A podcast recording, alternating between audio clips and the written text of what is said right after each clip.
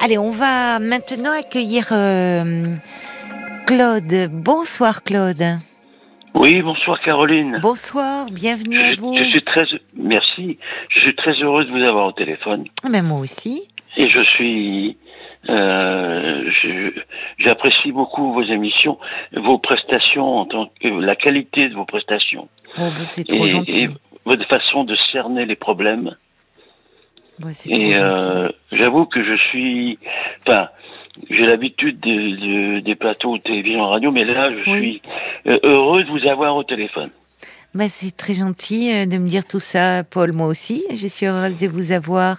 Oui, Paul m'a dit qu'il fallait pas mettre sur ampli parce que ça pouvait poser des problèmes. Ah oui, bah vous n'êtes pas sur euh, sur haut-parleur, non, Marc. Non, non, j'ai cou- j'ai Marc à la coupé- réalisation me dit que tout va bien. Non, non, j'ai coupé le. Eh ben parfait. J'ai coupé l'ampli. Euh, D'ailleurs, euh, je, je, je suis devenu un, un fidèle de l'émission et je suis très frustré le que vous soyez pas là le vendredi, samedi, dimanche. Ah bah oui, mais euh, il faut, euh, vous savez, il faut un peu. D'abord le vendredi, samedi, dimanche, il y a Georges Lang euh, qui euh, qui est là et c'est le week-end et qui vous embarque euh, aux États-Unis avec euh, ses musiques légendaires. Eh Et, ben oui. et puis nous, bah on est là du lundi au jeudi, de 22h à minuit et demi. Ça nous laisse quand même du temps. Vous voyez, il y a, il y en a Bien pour sûr. tout le monde. Bien sûr. Alors voilà, euh, voilà moi, ce qui m'amène, c'est que euh, on, on me tourne le dos depuis des années, mes frères et sœurs. Ah bon? Oui, oui, même mes enfants. euh, et euh, je me retrouve tout seul, j'allais dire comme un con, mais enfin, comme un imbécile, quoi. Et euh, Non, mais tout seul et c'est douloureux. Qu'est-ce qui fait que votre famille vous, vous a tourné le dos euh, comme ça? Bah parce que, euh, je vais vous dire, je suis l'aîné des enfants. Oui. Et mon père m'a toujours abaissé, mis plus bas que terre. Devant Ah. les frères et sœurs, les cousins et cousines. Oui. À tel point, à tel point que euh, quand j'étais à l'école primaire, euh, l'instituteur me disait, euh, euh, rent- enfin, je ne pas dire pas mon nom, mais hein, Oui. euh, aller chercher des craies dans l'école des filles. Et euh, j'ai dit non. Et puis je je j'ouvrais la je portais la, j'ouvrais je toquais à la porte et les filles disaient oh un garçon un mec et je piquais mon phare. Oui. Et pourquoi je piquais mon phare? Parce que j'étais tellement humilié, tellement considéré comme un nul à l'école et sur tous les points Par votre père par mon père qui, père son âme, il est, il est parti il y a trois quatre mois. Ah oui, d'accord. Vous... Il est parti il y a trois quatre mois et euh, je sais pas pourquoi il m'a jamais aimé vraiment. Ah, Et, euh, mon plus grand. Oui, regret- Oui, Mon, plus- mon plus grand regret, si vous voulez, oui. euh, c'est que c'est moi qui le plus autant m'a considéré de nul à l'école, il faut rien, etc. Comme Dru- Michel Drucker, hein, qui a fait un bouquin. Oui, c'est vrai. Oui, il a écrit, oui, oui, le, par rapport à ses frères qui, euh, enfin, avaient réussi brillamment, selon Voilà. les parents, en faisant médecine. Et puis, euh, évidemment, euh, il y a aussi Jean Drucker dans, dans, dans l'audiovisuel et la création de, de M6. Lui, Michel Drucker, oui, a, a fait un livre là-dessus où il se considérait enfin, Drucker, celui qui c'est- n'avait pas fait d'études. Et... Voilà, Michel Drucker, euh, euh, il a- il- en fait, ses parents étaient à côté de chez moi, ils se sont mariés à côté de chez moi. Ah, je ne savais pas ça. Je suis en. Bretagne, vous voyez. Ah, d'accord. Son père était médecin à Carpape Oui, oui. et ils se sont mariés à Plumeur. D'accord, ben. Et Michel Drucker, il en parle souvent dans les interviews Oui. en disant euh, été qu'un bon à rien, etc. Euh, oui. Même maintenant, même après, qu'il me dit euh, on m'a jamais considéré avec toutes les émissions que j'ai pu faire. Oui, Ben, on moi, sent même- ça reste une blessure. Et vous vous identifiez à lui sur ce plan-là, Complètement. à Michel Com- Drucker complètement, Oui. je vais le rencontrer bientôt. J'espère qu'il aura pas, il sera pas décédé parce qu'il a des problèmes de santé. Oh non, non, non, non, non. Oui, non, non, non, mais il est, ça Je- va je bien. vais il est en forme. Probablement, je probablement le rencontrer euh, prochainement parce que je suis, euh, je vais rentrer, je me fais, je rentre dans 15 jours en clinique pour me faire opérer D'accord. et ensuite je pars au centre de de rééducation. Est-ce que je dois dire le nom? Non, c'est pas nécessaire. et qui est très connu en France. Le, je crois que c'est le meilleur. Euh, parce que euh, vous vous faites opérer du cœur? Non, non, Non. non, non, non, Non. non. Non, non, c'est une prothèse de hanche. Ah, vous partez à Berck? Non, non, je Non. vais me faire opérer à la clinique euh, là où j'habite. D'accord, Et je pars ensuite là-bas sur le centre de rééducation d'accord. que je connais très bien, dont Michel Drucker est le président de, de l'association des... euh, le, le- le président d'honneur. Oui, Donc je vais certainement le rencontrer. oui. Il avait dit, il avait promis qu'il allait revenir, ce qui m'a permis le jour où j'ai eu la rééducation avec pour mon coude une brûlure de coude de rencontrer Omar Sy et François Cluzet. Oh, bah dites-moi. Ah, mais je savais. Ils étaient là je- dans ce centre.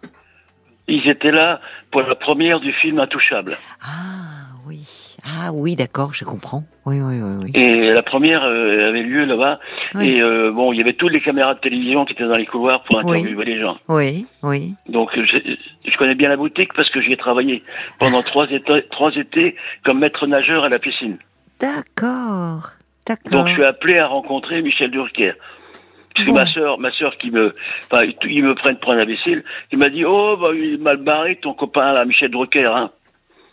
C'est c'est méchant. C'est méchant. Oui, parce qu'ils savent méchante. que vous l'aimez bien, que vous et, et finalement c'est une façon de vous vous faire du mal. Mais, Mais ça veut dire que parce que malheureusement, donc votre père est décédé il y a trois mois et il- ce père vous a toujours abaissé. Et ce qui veut dire que euh, avec vos votre sœur là dont vous me parlez, vous avez un autre frère. euh, euh, il n'était pas comme ça avec eux? C'était vraiment avec vous qu'il avait ce comportement-là? Exactement. Les autres, c'était les meilleurs. Euh, ma sœur n'arrêtait pas tous les jours de lui passer la main dans le dos. Mm. Euh, mon, mon autre frère, il faisait, c'était le, le- faisait le bricolage dans le jardin, la pelouse. Oui. Il avait le droit à son enveloppe parce que mon père était très généreux. Et, euh, et, Et et ainsi est-ce que, est-ce que votre frère et votre sœur, du coup, euh, votre, ce père qui vous dévalorisait, est-ce que du coup, eux agissaient de même avec vous? Enfin, étaient moqueurs, étaient un peu humiliants Ben oui, ben oui, parce que voyez-vous, euh, euh, comment euh, euh, mon père m'a tellement ridiculisé devant mes, alors j'étais l'aîné devant mes frères et sœurs Et devant les cousins et cousines dans la famille de mon père qui pouvaient pas me saquer, ça. qui pouvaient pas me saquer. Mais mes grands-parents paternels, ils n'ont jamais pu me saquer. Et j'ai toujours cru, je me suis toujours dit, euh, j'étais l'aîné, est-ce que j'étais un enfant désiré? Ouais. Mais il y en a eu deux autres derrière. Et votre mère, comment elle réagissait face à ça? Alors, ma mère, ma mère, elle me protégeait, en fait. Alors, Ah, euh, bon, Elle vous protégeait, on- on peut- elle, de, l'agressivité de votre père. Oui. Voilà. Parce que les relations entre eux n'étaient vraiment pas terribles. Moi, je les ai séparés. Ils étaient en train de se battre. Ah, vos Un parents, soir, il était. un soir, j'ai séparé mes parents. Mon père était il voulait écranger ma, ma mère. Mais c'est effrayant. C'est effrayant. Et ils sont restés ensemble? Ils sont restés ensemble et ils ont fait des photos à la mairie euh, pour les 50 ans de mariage avec tous les euh, tous les honneurs journal tout ça et j'avais envie je souriais je me disais en moi-même ah qu'est-ce que j'ai pu les voir s'engueuler et se taper dessus? Oui. Comme quoi, vous voyez, la durée euh, de- d'une relation de couple n'est pas toujours synonyme de qualité. hein. et vous voyez mon père bon quelque part je lui en veux bien sûr parce qu'il m'a humilié et mon plus grand regret parce qu'il est décédé il y a trois mois Oui. trois quatre mois, j'étais en fauteuil roulant parce que je vais euh, je vais me faire opérer. J'étais à côté du cercueil avant qu'on mette le couvercle, vous voyez. Oui. Et euh, ma sœur, elle était en train de lui parler, euh, euh, lui caresser, tout ça. euh, et puis euh, et puis mon plus grand regret, parce que je me suis rattrapé après. Le nul, il s'est rattrapé. J'ai fait les plus hautes écoles après. Je suis devenu ingénieur. Ah, Je suis devenu directeur. bravo. Mon plus grand regret, c'est que quand j'ai vu mon, mon père dans le cercueil, c'est qu'il m'a pas dit Claude, je te félicite. Mais peut-être qu'il avait plus de sa tête, il avait 97 ans. Mais il a, il a su, votre père, les études que vous avez faites, les, Oui. les métiers que vous avez exercés?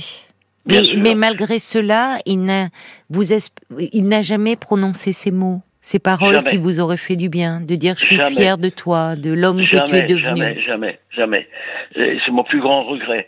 Quand j'ai Je vu, comprends. avant qu'on ferme le couvercle, il m'a jamais dit, euh, lui qui m'avait toujours traité de nul, tu, tu, tu fous rien à l'école, etc. Oui. Il m'a jamais dit, eh ben, je suis fier de toi. Jamais. Oui, on voit bien jusqu'au bout, au fond. Euh, vous étiez dans l'attente de paroles qui auraient pu euh, un qui aurait pu me euh, vous, non vous seulement- redonner l'estime de vous-même, enfin. Voilà, Oui. voilà, qui aurait, qui aurait pu me faire plaisir, me donner l'estime de moi-même. Euh, je ne je ne demandais pas grand-chose, mais il est parti sans me le dire. C'est toujours, c'est, c'est difficile ce que vous êtes en train de traverser parce qu'on voit bien à quel point ça ravive toutes vos douleurs euh, d'enfant. Alors Il n'est pas moi, trop tard pour en parler. du- coup, j'écoute souvent vos émissions, vous dites il faut en parler. Oui, Moi, je suis suivi par une psychologue oui. euh, de ma mutuelle euh, par téléphone une fois par euh, semaine ou non trois, quinze jours, trois semaines par téléphone. Et elle est, elle est, comment dirais-je, étonnée de, de, de la façon dont j'ai changé depuis le début que je l'ai eu au téléphone. Ah, c'est bien. Par ça. ailleurs. Ouais. Par ailleurs, j'ai pris un thérapeute Hmm. parce que figurez-vous que le, le, le gamin qui a été humilié, hein, Hmm. et qui rougissait, etc. Moi, j'ai pris une assurance formidable, trop d'assurance. Maintenant, je peux dire, je peux dire à une pharmacienne dans les à 30 cm, vous avez de beaux yeux verts, vous. hein. Ah, votre Elle pharmacienne a de beaux yeux verts alors. Non, non, mais j'ai- une assurance, Oui. j'ai trop d'assurance maintenant, c'est le problème. non, Et elle me dit, jamais oh merci, qu'elle me dit, vous n'êtes pas timide, vous? J'avais envie de lui dire, si vous saviez d'où Oui, je viens. d'où je viens, le chemin que vous avez parcouru Ah là derrière. là, je me suis reconstruit tout seul. Et oui, on entend, et puis même finalement ces études, ces hautes études que vous avez faites, poste de directeur que vous avez eu, on sent, vous n'aviez de cesse au fond de vous élever de, et finalement de pouvoir entendre les paroles de, de votre de votre père. Il est, c'est important que vous continuiez à en parler parce que, euh, comme le dit Jacques, la disparition d'un parent fait ressur- ressurgir toutes les souffrances de l'enfance. Et, c'est important de pouvoir en parler de ces souffrances.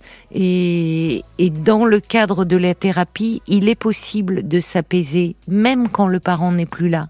Il est possible d'écrire une lettre qu'on peut déposer sur une tombe. Il y a aussi des choses symboliques à faire, mais on doit, on doit se laisser malheureusement, euh, Claude. euh, bah alors, bonne, euh, Attendez, bonne avant- intervention. Bon, A- Avant, avant qu'on se quitte, euh, j'ai, euh, vous voyez, j'en ai voulu à mon père, bien Oui, sûr. mais- Et figurez-vous que les pompes funèbres, quand il est décédé, ouais. ont laissé la montre sur la table et Ouais. je porte sa montre. Vous voyez Eh oui. Eh oui, je comprends. Il y a une transmission. Parlez-en, vraiment parlez-en. Euh, là, soignez-vous bien. Bonne intervention, bonne rééducation. Et puis, si vous rencontrez Michel de Rucker, transmettez-lui mon bonjour, mes amitiés, parce que moi aussi, je l'aime bien. Je vous embrasse et prenez bien soin de vous, mon cher Claude. Au revoir.